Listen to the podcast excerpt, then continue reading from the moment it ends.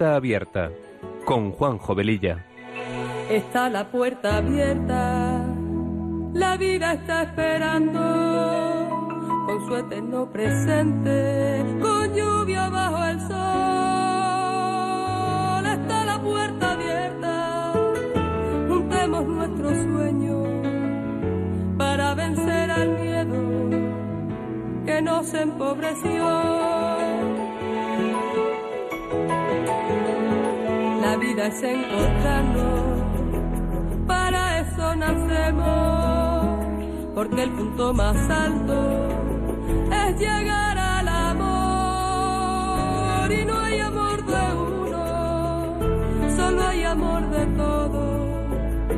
Y por ese motivo estamos hoy aquí. Está la puerta abierta la vida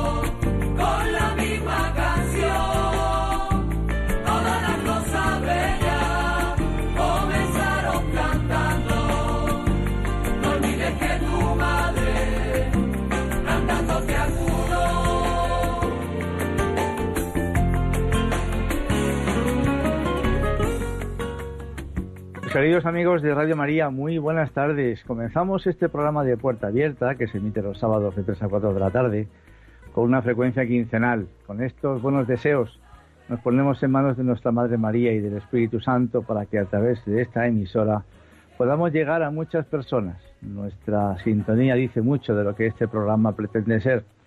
Un espacio que sea una puerta abierta a temas actuales, y acompañado de buena música, porque las canciones ponen palabras a aquello que sentimos y que no podemos o no sabemos expresar. Pasada la primera media hora del programa, abriremos nuestro teléfono para charlar con vosotros. Recordaros que tenemos un correo electrónico para vuestros comentarios, puerta abierta arroba radiomaria.es. Y como dice nuestra sintonía, está la puerta abierta a la vida. La vida siempre nos está esperando porque no podemos tener el cielo y el infierno a la vez. Cada día es nuestra elección. Y sin más preámbulos, empezamos.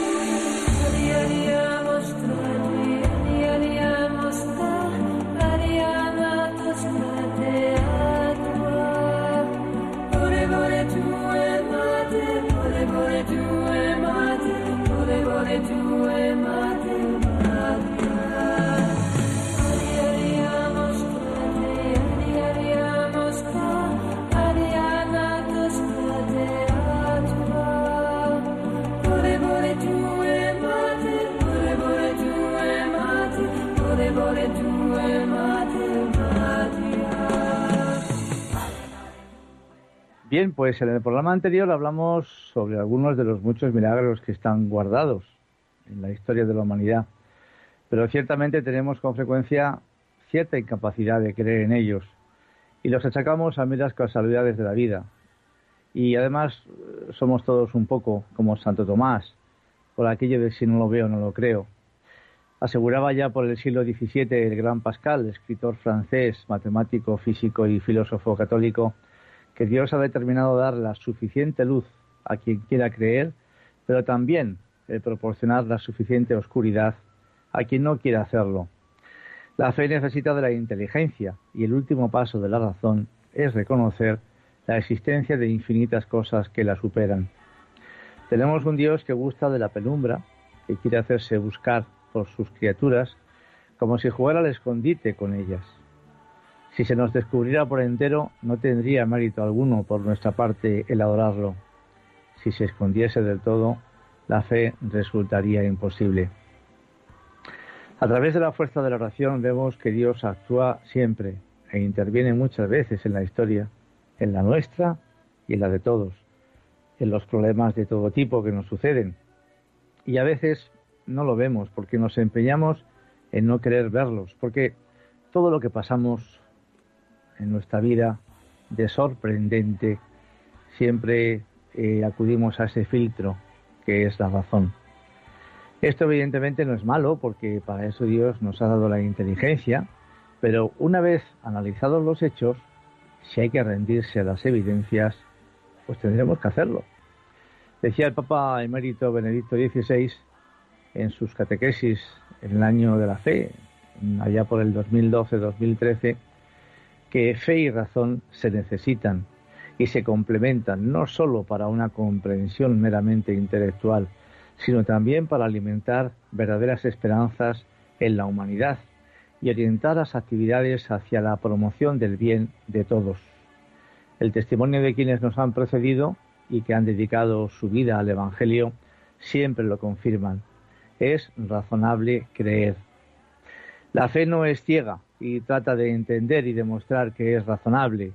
Por eso es un impulso para la razón y la ciencia que abre sus ojos a una realidad más grande que permite conocer mejor el verdadero ser del hombre y su integridad.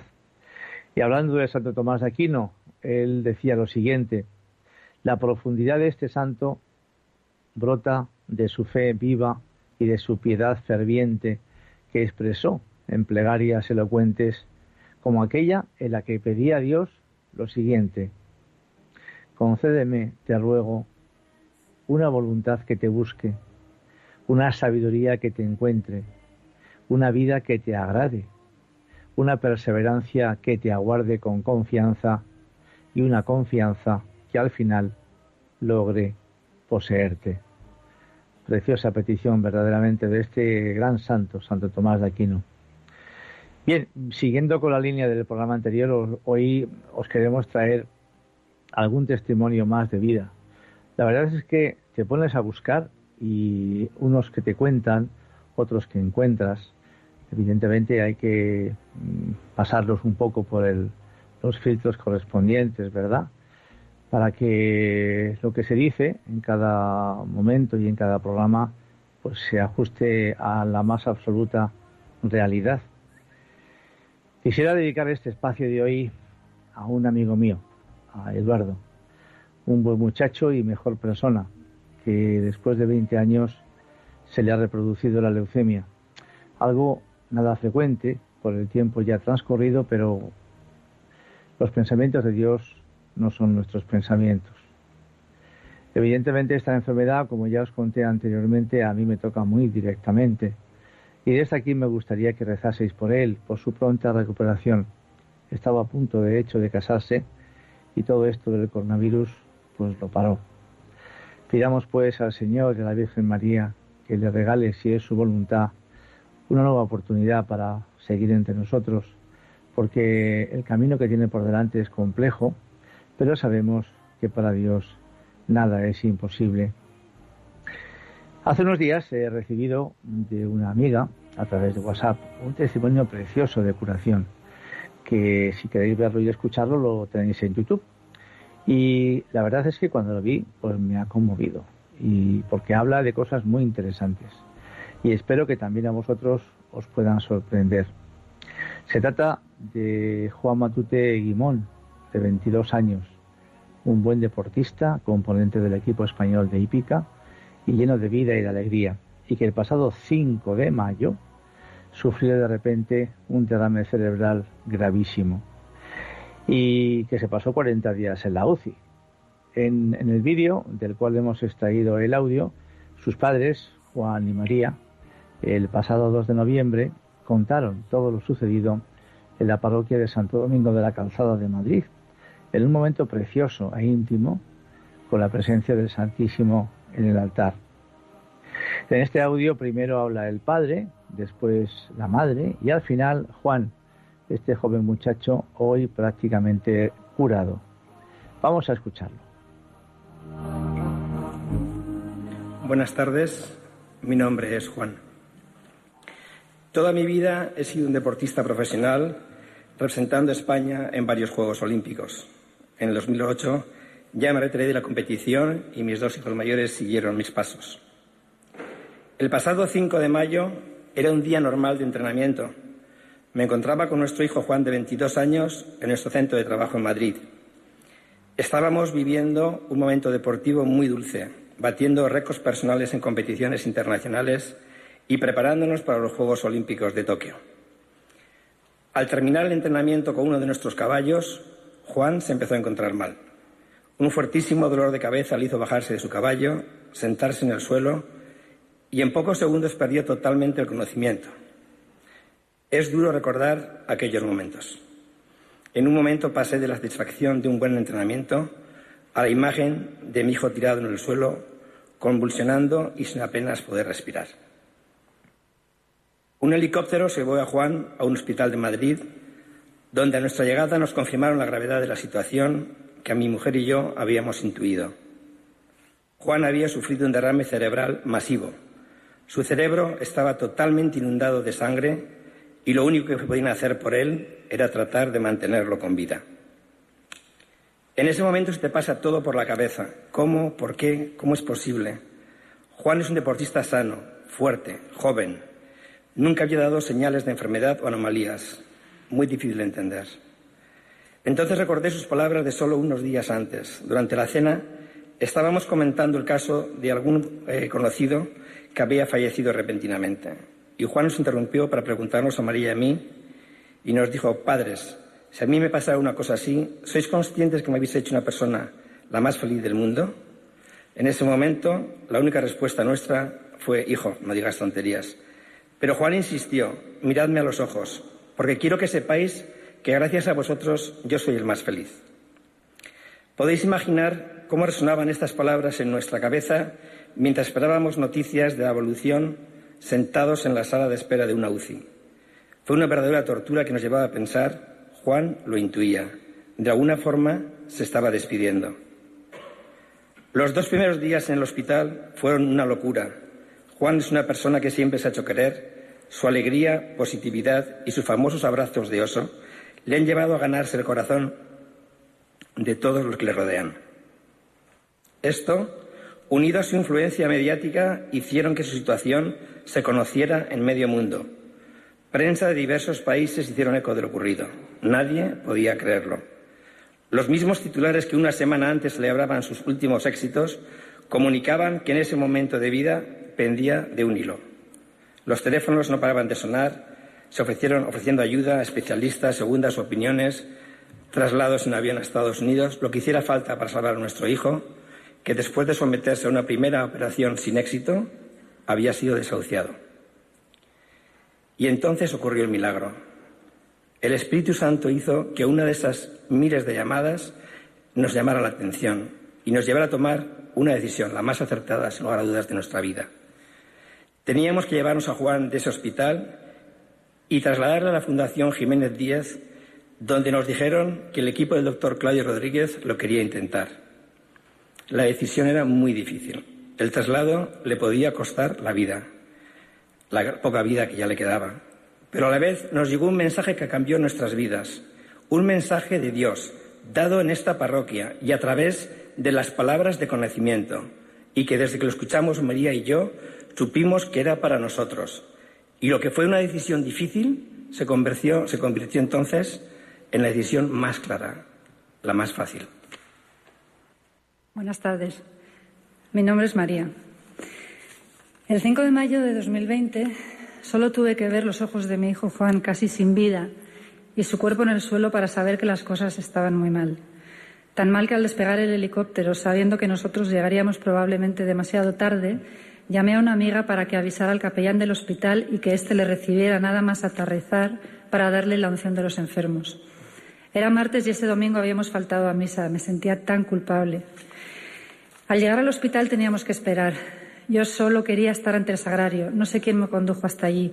Al entrar en la capilla me encontré ante un cuadro enorme de Jesús de la Misericordia.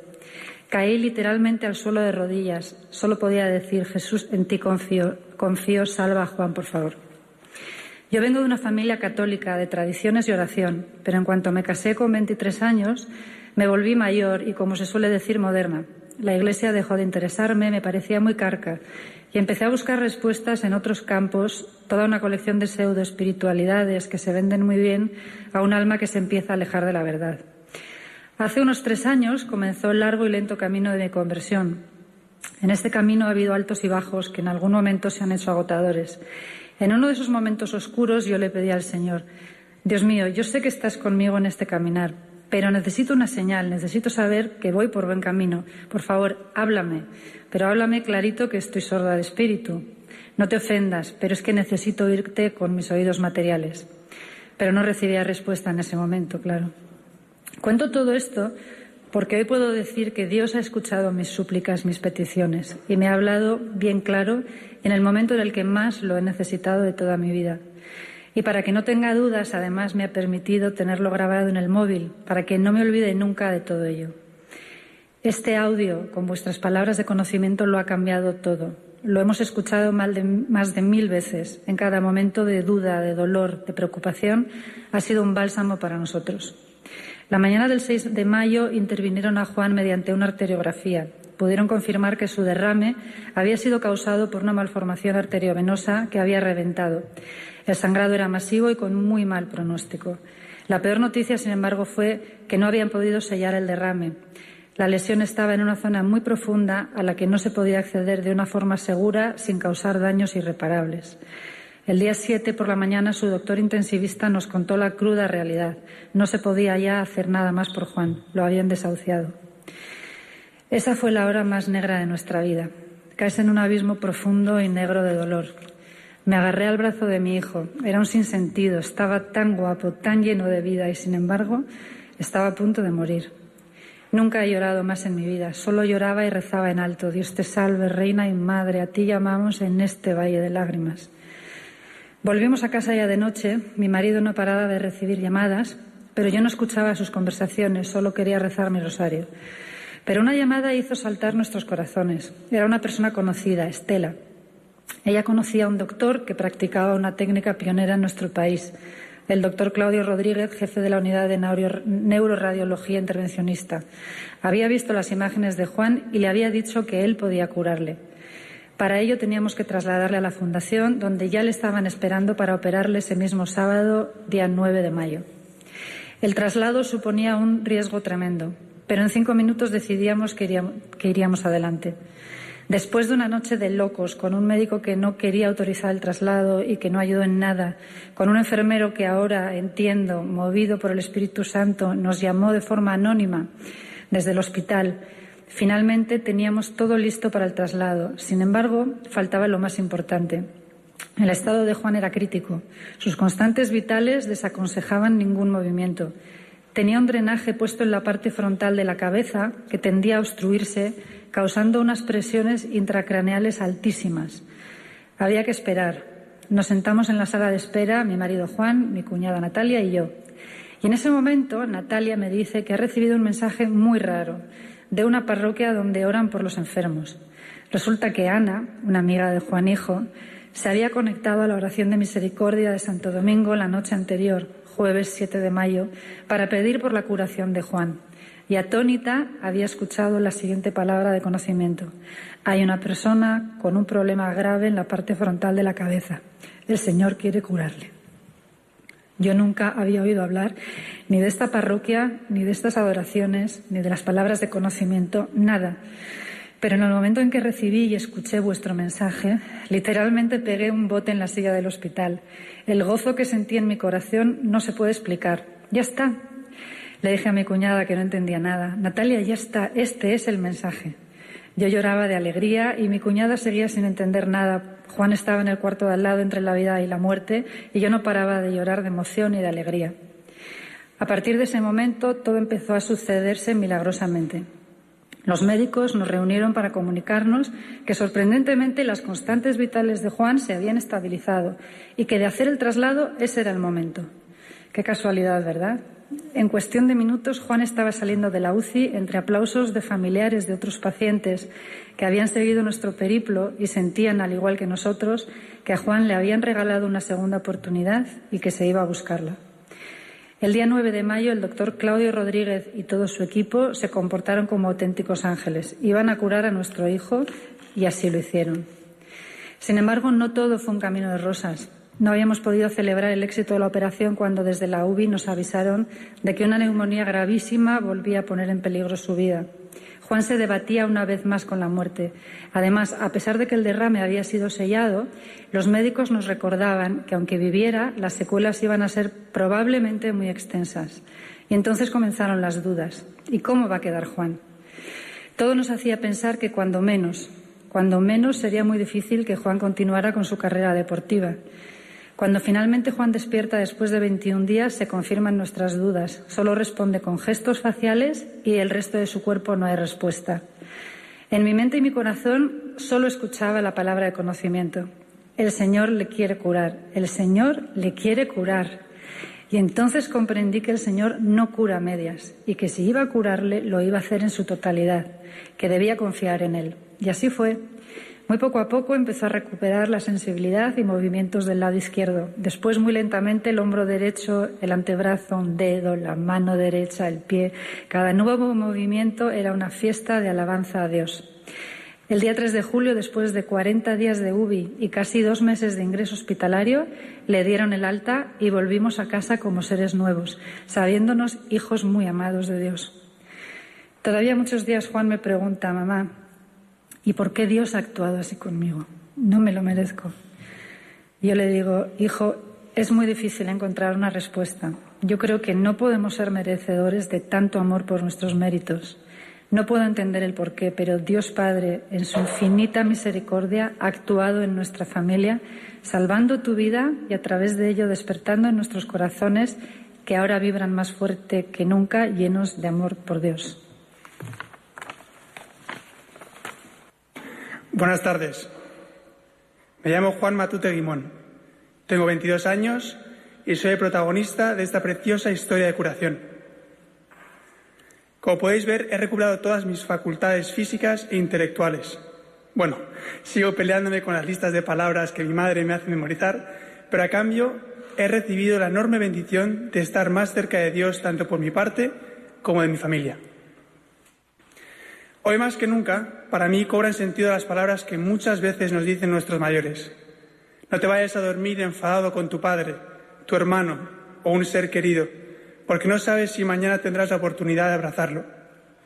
¿Quién me iba a decir a mí o a mi familia que aquella mañana de entrenamiento ya no volvería a casa a recoger mis cosas, a decirles lo que los quiero, a despedirme de ellos?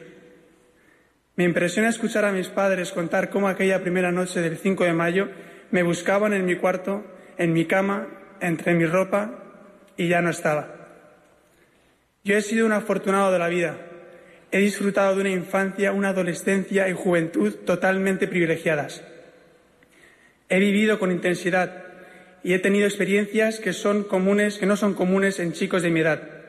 Y a pesar de que mi accidente cerebral no haya sido un plato de buen gusto, lo cierto es que desde el primer día que desperté del coma lo acepté lo interioricé como una parte más de mi vida. Hoy pienso que cuando Dios permite este tipo de vivencias, también nos manda la fortaleza para vivirlas. De mi paso por el hospital tengo muy buenos recuerdos. Increíble, pues sí. Ni dolor, ni sufrimiento, ni miedos. El personal sanitario se ocupaba a diario de hacerme sentir parte de una gran familia. Teníamos un proyecto en común, salir adelante, y lo hicimos todos juntos, hora a hora, minuto a minuto. No tengo suficientes palabras para agradecerles el cariño y el esfuerzo con el que me cuidaron. Fue muy importante el papel de don José Ignacio, capellán de la Fundación Jiménez Díaz, que no faltó ni un solo día a visitarme para darme la bendición y en tres ocasiones la unción de los enfermos. Recuerdo con especial emoción el día en que el padre Nacho me trajo al Santísimo en la custodia hasta la UBI. Yo no podía parar de llorar. Sentía en mi corazón el Señor me ha curado. Hoy, si no fuera por la pandemia que nos azota, podría decir que mi vida ha vuelto a la total normalidad. He recuperado los 22 kilos que perdí y el total control de mi cuerpo. He regresado a mi actividad deportiva y he cumplido mi objetivo de participar el mes pasado en el Campeonato de España. para poder seguir optando a una plaza en nuestro equipo olímpico para Tokio el año próximo. Sin embargo, hay algo que llena mucho más mi corazón que el hecho de mi regreso a la competición, y es el sentimiento de agradecimiento que tengo hacia todas las personas, miles de personas, que me han acompañado estos meses con sus oraciones de múltiples países y distintas fes, familiares, amigos, compañeros, conventos enteros, misas, ofrendas, personas conocidas, personas desconocidas que se han sentido tocadas por mi caso y se han volcado sin descanso a pedir en sus oraciones por el joven jinete del derrame. A todos ellos les quiero dedicar mi mayor triunfo y mi mejor medalla, que es este testimonio de misericordia de Dios, de vida y esperanza. Bien, eh, yo francamente cuando lo escuché, y ya lo he escuchado varias veces, la verdad es que me impresiona, me impresiona muchísimo eh, lo que el Señor pueda hacer por nosotros, ¿no? Es curioso, y cuando lo, he vuelto a leer o escuchar ahora con vosotros, me llamaba la atención una cosa, que después de, ver esa palabra de conocimiento, de escuchar esa palabra de conocimiento, que hablaremos ahora qué es eso de las palabras de conocimiento, pues eh, en la que se ve, se sabe que el Señor quiere curarle, y me estaba preguntando, ¿y cómo a continuación coge una neumonía gravísima, no? Pues porque el Señor realmente hace las cosas tan bien que, que no se queda en lo superfluo. Si hay que hacer un milagro, se hace a lo grande, al por mayor, para que luego no nos quede ni siquiera un resquicio de que todo ha sido gracias a la mano humana, que sí, que existió.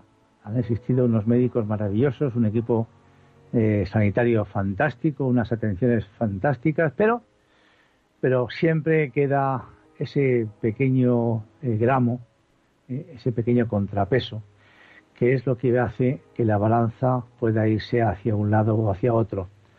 Y la única forma de poder eso tenerlo claro es que a través de grandes acontecimientos ver cómo la mano poderosa del Señor es la que actúa. Me quiero quedar con algunas frases, frases de Juan, el protagonista de la historia, cuando dice que acepté e interioricé la situación como una parte más de mi vida. Y que cuando Dios permite estas vivencias también nos da la fortaleza para vivirlas. Ojo que estamos hablando de un chico de 22 años. O frases de su madre cuando dice que el Señor no cura a medias.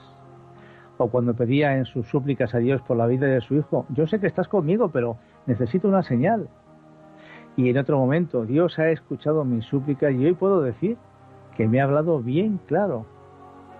O cuando acuden al capellán para que le administren la unción de los, de los enfermos, qué importante. La unción de los enfermos, qué importante es este sacramento en estos momentos.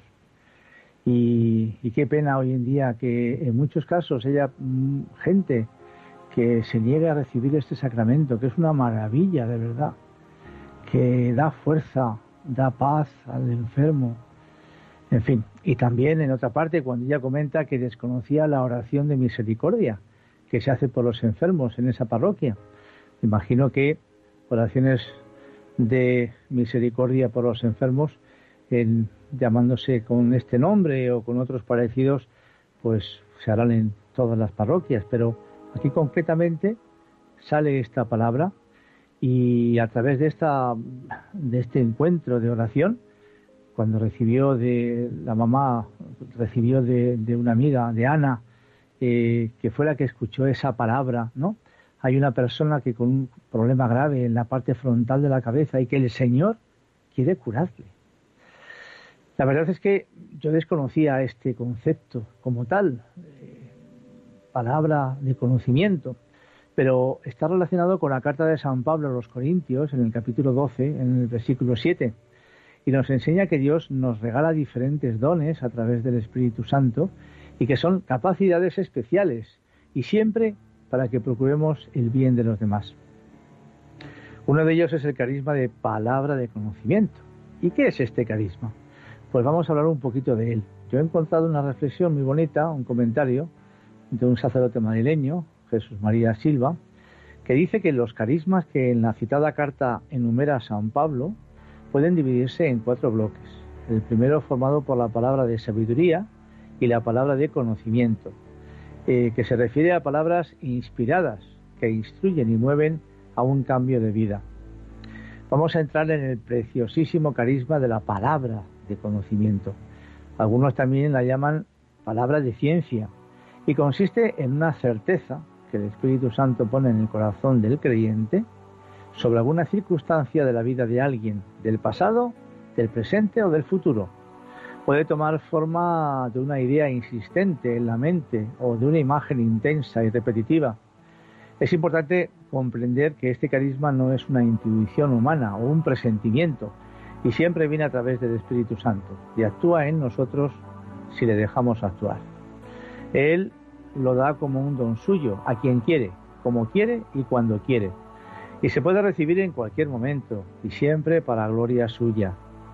En mi experiencia, dice este sacerdote, las más de las veces se recibe cuando uno está rezando por otras personas, ya sea en una oración personal o sea en la oración de intercesión en voz alta. Mm, Dios a veces da este don al sacerdote para facilitar la confesión, siguiendo así un signo extraordinario en su conversión. Yo quiero añadir a este texto los casos de dos sacerdotes que a mí me impresionan siempre, San Pío de Pietrechina o San Juan María Vianney, que son cercanos a nosotros en el tiempo, porque en las confesiones de sus fieles que ellos hacían, pues ellos mismos muchas veces les recordaban a los penitentes sus propios pecados. Porque en ese momento no se acordasen o les diese vergüenza contarlos. Por ello este es un don impresionante y deslumbrante, pero como todo carisma conlleva siempre un riesgo y una humillación, porque puede aparecer como una idea insistente o una imagen persistente que uno siente que el Espíritu Santo pone en su corazón y que debe transmitir y ya que se le concede para el bien de la persona para que lo recibe. Pero decirla supone jugársela, o quedar mal, o ir de iluminado y que te tilden como tal. Yo apunto aquí, por ejemplo, me acuerdo, pues eh, la figura de los profetas en el Antiguo Testamento. Dios les enviaba mensajes que ellos tenían que transmitir al pueblo. Y recordad eh, sus vidas, ¿no? Eh, me acuerdo de Isaías, de Jeremías, de Elías, en fin, profetas súper importantes que fueron pues eh, perseguidos por sus propios paisanos, porque esos mensajes en esos momentos, en esas ocasiones, pues a lo mejor no eran lo agradables que ellos quisieran. Pues, por eso, recibir una certeza sobre la vida de otra persona y arriesgarte a decírsela y pensar que el destinatario pueda llegar a creer que estás loco, pues a veces pues no es muy agradable. Los carismas siempre son humillantes y nunca jamás llevan a la glorificación de la persona que los recibe y conllevan siempre una cruz proporcional. También es cierto que cuando uno ha recibido varias palabras de conocimiento puede distinguir con más facilidad cuándo vienen cuándo vienen de uno mismo.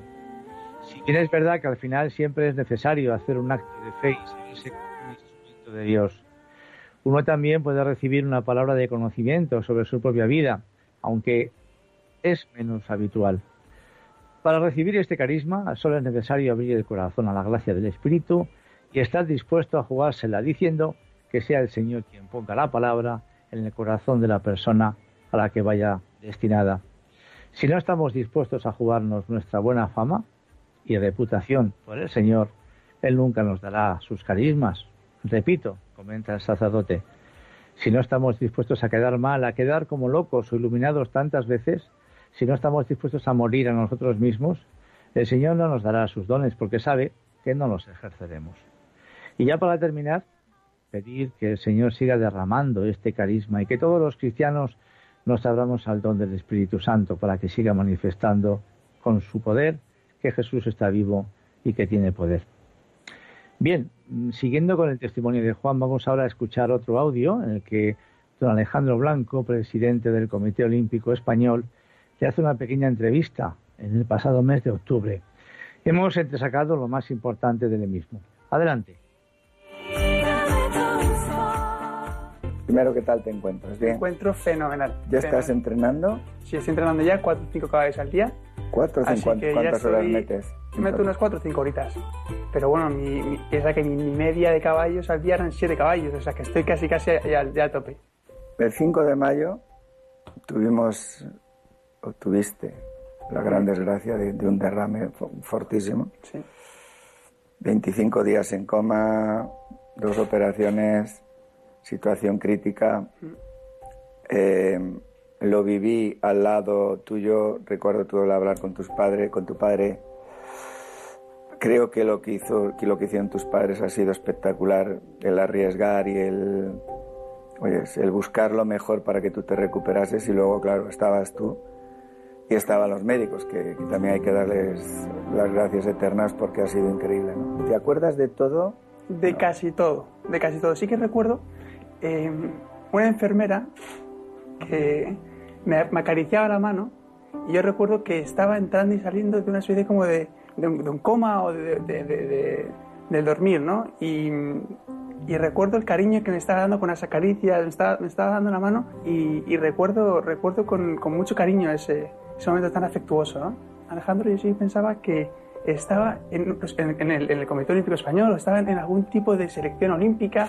Yo le, le recuerdo que le decía al médico que me estaba atendiendo, ¿cuándo son los juegos? ¿Cuándo son los juegos? Que yo tengo que estar, yo tengo que estar para competir por mi, por mi, país. Y recuerdo con, con mucho afecto esa... Joder, sí. Es impresionante.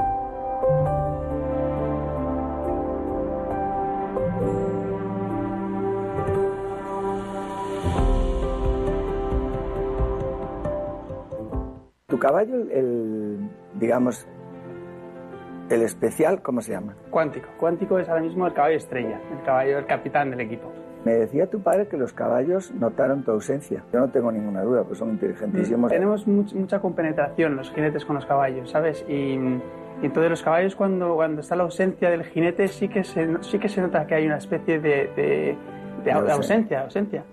Y cuando, cuando llegaste ese vídeo que veo yo, que el caballo te saluda, te montas en el caballo, la sensación tuvo que ser algo, algo espectacular. La primera vez que te montaste. ¡Oh, estoy feliz! ¡Feliz estoy! No está menos, hijo. Y las agujetas que tuve al día siguiente fueron ¡guau! monumentales, monumentales. Tenemos un amigo común que me mandó un vídeo tuyo cantando. Anda. Sí, sí, una canción muy bonita. Cuando tuviste el problema el 5 de mayo, porque yo sabía que tú cantabas, lo que no sabía es que hacías duro con tu madre. Eso ah, ya, bueno, eso verdad, ya me ha impresionado más, eso ya me ha impresionado. Esto yo le diría a tu madre que hay que grabar un disco. Vamos a cantar una ranchera, mi madre y yo, volver, volver. Con el acento mexicano y todo. Ay, ay, ay. Ándale, güey, tequila. Tu madre se parte risa, ha puesto Sí. el sombrero así porque dice que No, yo con sobre este no voy. sobre todo, Alejandro, las repeticiones que hubo que Este hacer. amor apasionado, anda todo alborotado. Por volver, Qué bueno, ¿eh?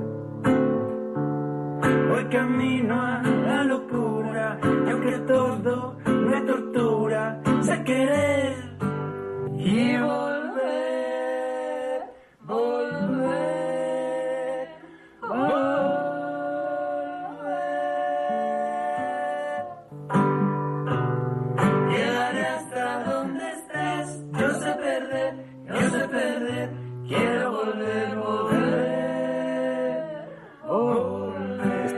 ¿Esto lo grabas antes del...? del... Eso sería antes de que me diese el derrame, Sí, claro. sí. Ese es otro de los vídeos. Este, bueno, ya sabemos, de- te vas a dedicar a esto y a la Bueno, canción no a impresionante. dedicar a este vídeo es impresionante, ¿eh? este vídeo es impresionante. Sí, además salió muy bonito. Juan, yo estoy convencido que vas a estar en Tokio. Hombre, Dios quiera que sí. no, yo creo, estoy convencido que vas a estar en Tokio. Porque, porque lo vales y segundo, si has sido capaz de superar lo que has superado, lo que queda en la competición va a ser, hombre, no va a ser fácil, que es difícil, pero yo estoy convencido que vas a estar, vas a estar en Tokio. ¿Qué sueños tienes ahora mismo? ¿Qué te planteas? ¿El día a día? ¿Miras para Tokio? Sinceramente, día a día. Bueno, después de ahí ya los Juegos Olímpicos, ¿no? que es el gran objetivo, el gran sueño. O sea, yo el año pasado iba a llegar a los Juegos Olímpicos en el máximo, máximo de, mis, eh, de mis posibilidades. Porque piensa que batí mis récords en los dos concursos previos al último concurso fue en Doha, fue en marzo, o febrero, perdón. Y, y bueno, de repente con del coronavirus se cancela todo y, Yo creo que te voy a ver en Tokio, te voy a ver en París, te voy a ver en Los Ángeles, la del 32 y en la del 36 y a ver si alguna de esas, en una de esas es Madrid, porque que tienes sí. una carrera Sí. impresionante. Muchas gracias. Pero en cualquier caso, Juan, eh, de verdad, de verdad, lo que has hecho ha sido, lo que has pasado ha sido increíble. La recuperación, la operación es todo un milagro. Milagro. Si es para creer, el que, te- el que tenga alguna duda es para creer en Dios y decir esto, esto no es real. ¿no? Totalmente. Y la operación, todo lo que pasó en la operación, la recuperación que has tenido, verte así. O sea, yo creo que esto es una, una bendición divina, así que Totalmente. vamos a aprovecharla, vamos a disfrutarla y recorrer el camino de la vida y el deporte muchos años. Sí, ¿vale? señor. Muchas Y gracias. sé- que sepas que en esta casa se te admira y se te quiere. Muchas ¿vale? gracias. Vale.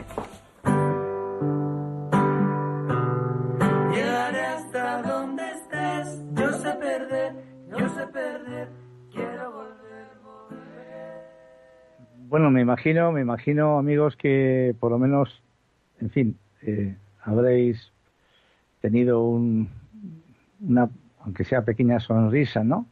De satisfacción, como yo la estoy teniendo en este momento después de escuchar este audio de nuevo por quinta o sexta vez. Eh, me quedo con unas frases también. Eh, una enfermera, estando en coma, que me acariciaba la mano y que él lo sentía. ¿Cuántas veces escuchamos de que las personas que están en coma en los hospitales son como vegetales y no sienten ni padecen?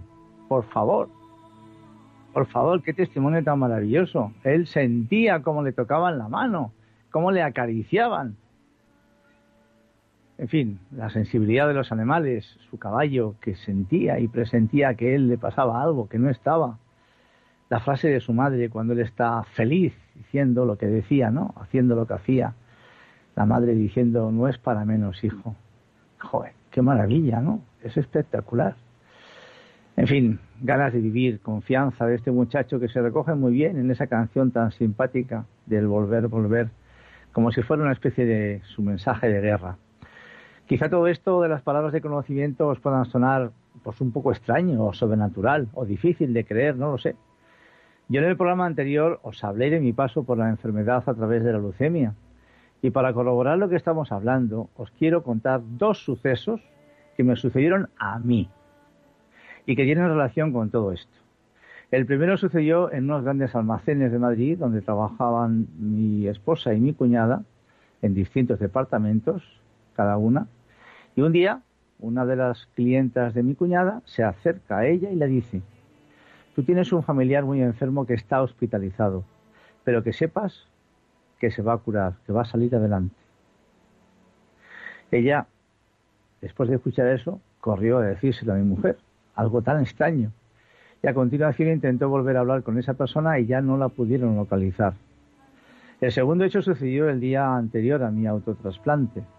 Me acuerdo que era al mediodía y en un momento en el que me encontraba muy preocupado y angustiado por cómo iba a ir toda la intervención y además estaba en ese momento solo y aislado en la habitación y con muchas medidas de seguridad. Pensar que para hacer esta intervención tienes que estar prácticamente sin defensas porque la simple picadura de un mosquito te, da, te puede dar muchos problemas. Pues bien, en tales circunstancias entró en mi habitación una de las enfermeras que se llamaba, se llama Ana. Y para más señas la llamaban de apodo la catalana, porque quiero recordar que era de Tarragona. Ojalá me esté escuchando en este momento. Ella al verme como estaba empezó a hablarme y en esa pequeña conversación que tuvimos de pronto me dijo lo siguiente. Ánimo Juanjo, que este es tu último ingreso. Y se marchó para seguir viendo a otros pacientes. Esto lo he contado ya muchas veces y es una frase que no quiero que se me olvide jamás. Evidentemente, hoy al hacer este programa y ver que existen las palabras de conocimiento, veo que ella fue la transmisora de un mensaje del Espíritu Santo para mí.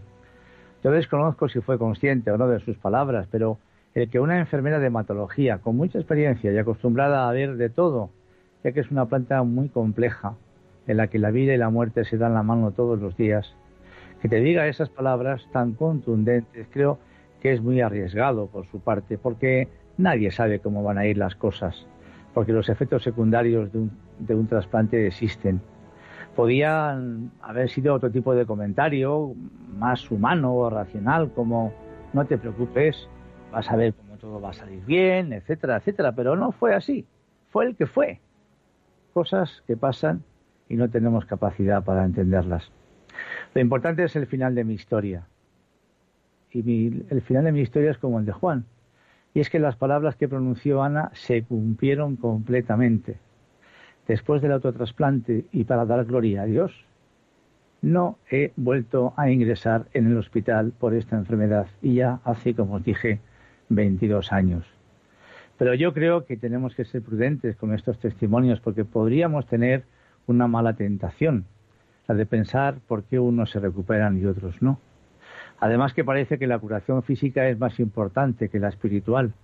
Y eso no es así, porque todos, algún día, antes o después, nos moriremos, nos marcharemos. ¿Acaso para Dios hay ciudadanos de primera y de segunda? Pues no. Para Dios somos todos iguales, cada uno su hijo predilecto, pero todos tenemos en esta vida una misión que cumplir. Nuestro Señor Jesús murió con 33 años, en la flor de la vida, como solemos decir. ¿Y por qué no pudo ser a los 40 o a los 60 para que pudiera haber disfrutado más de su familia? Pues no lo sabemos. Yo estoy convencido que él era muy feliz en casa, con sus padres, con María y José, pero vino a cumplir su verdadera misión que comenzó a la edad de 30 años, cuando empieza su vida pública, porque su destino no era precisamente el de ser solo un buen carpintero. San José también debió de morir joven porque hay muy poca documentación sobre él y de hecho no se cita nada de su persona durante la vida pública de Jesús, por lo que suponemos que habría fallecido anteriormente. Cada uno de nosotros libremente debemos cumplir nuestro destino para el cual hemos sido creados. Cumplir y aceptar la voluntad de Dios siempre nos traerá felicidad y además nos sentiremos libres y el negarnos habrá solo desdicha y tristeza lo que nos venga. Y como cristiano la edad verdaderamente debería ser lo que menos nos importara, porque somos ciudadanos del cielo. Unos terminan con muchos años y otros con menos. Y aunque nos parezca una barbaridad, Dios nos necesita a cada uno para terminar su historia de salvación. Necesita intercesores entre unos con otros. Verdaderamente esto es un misterio que algún día se nos desvelará. Bien, yo me he extendido demasiado. Me gustaría por lo menos si alguno de vosotros queréis intervenir con alguna llamada que, bueno, pues ilustre y ayude y complemente el programa de hoy, pues adelante. Os demos el teléfono 91005-9419, 91005-9419. Estamos en Radio María, estamos en el programa Puerta Abierta, que lo emitimos los sábados de 3 a 4 de la tarde cada 15 días. Adelante.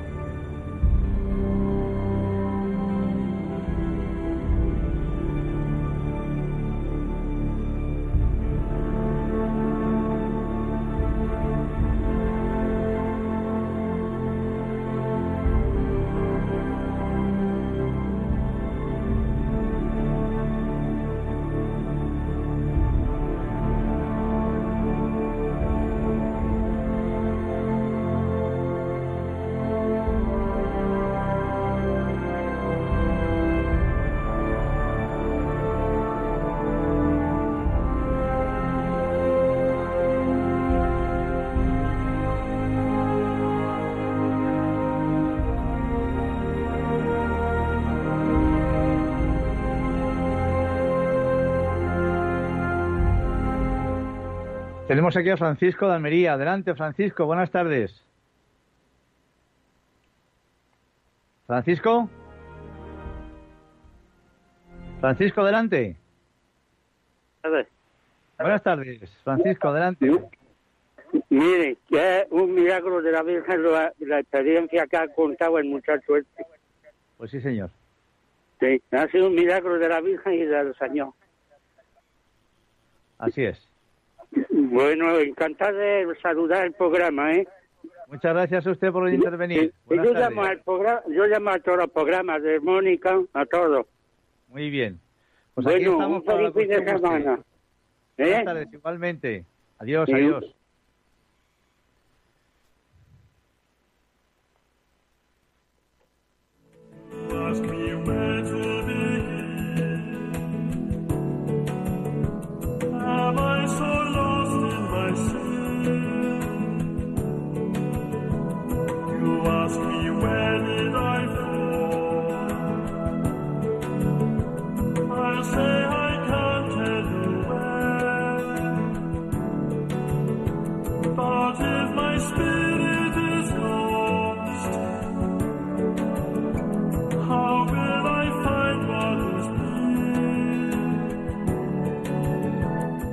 Adelante Manuela, buenas tardes.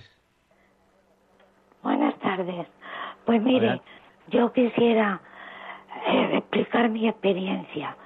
Mire, yo nací en una familia católica, mi madre y mi padre, y tuvimos que trasladarnos a Manzanares por el trabajo de mi padre.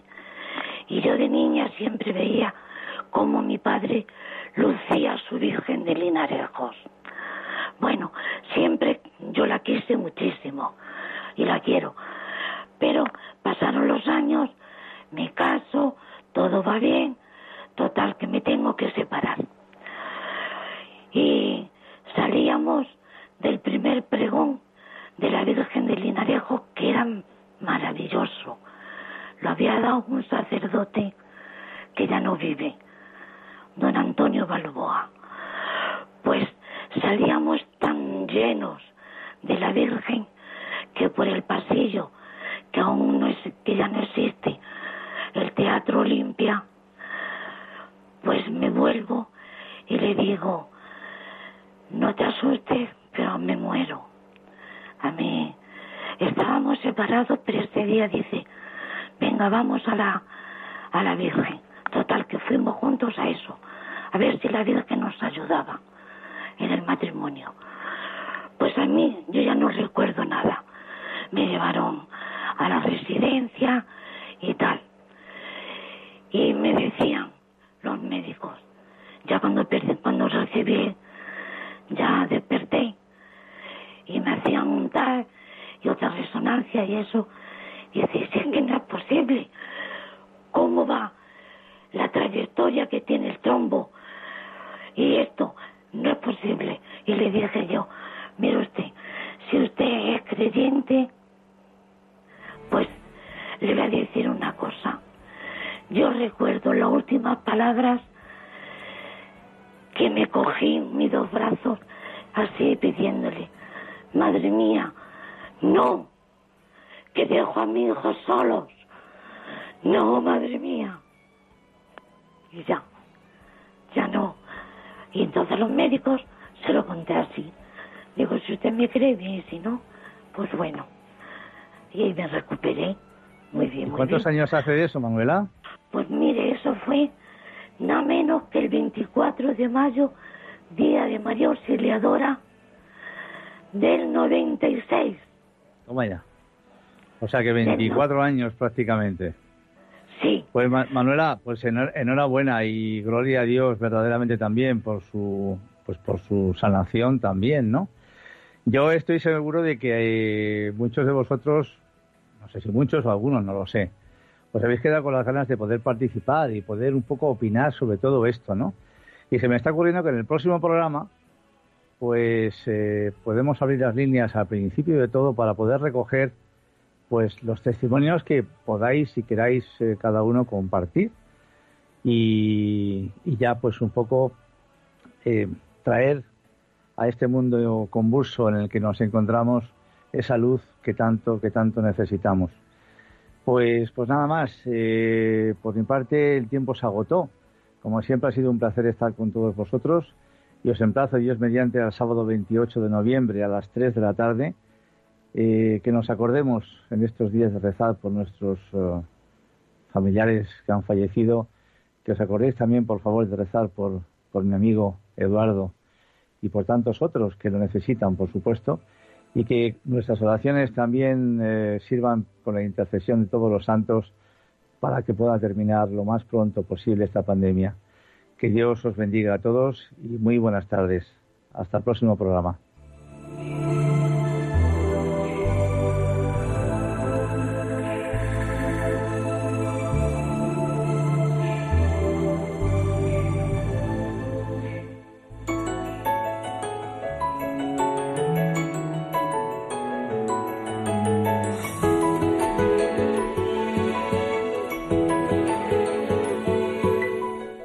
así termina Puerta Abierta, un programa dirigido por Juan Jovelilla. Está la puerta abierta, la vida está esperando, con su eterno presente, con lluvia bajo el sol. Está la puerta abierta, juntemos nuestros sueños nos empobreció. La vida es encontrarnos, para eso nacemos, porque el punto más alto es llegar al amor y no hay amor de uno, solo hay amor de todos y por ese motivo estamos hoy aquí.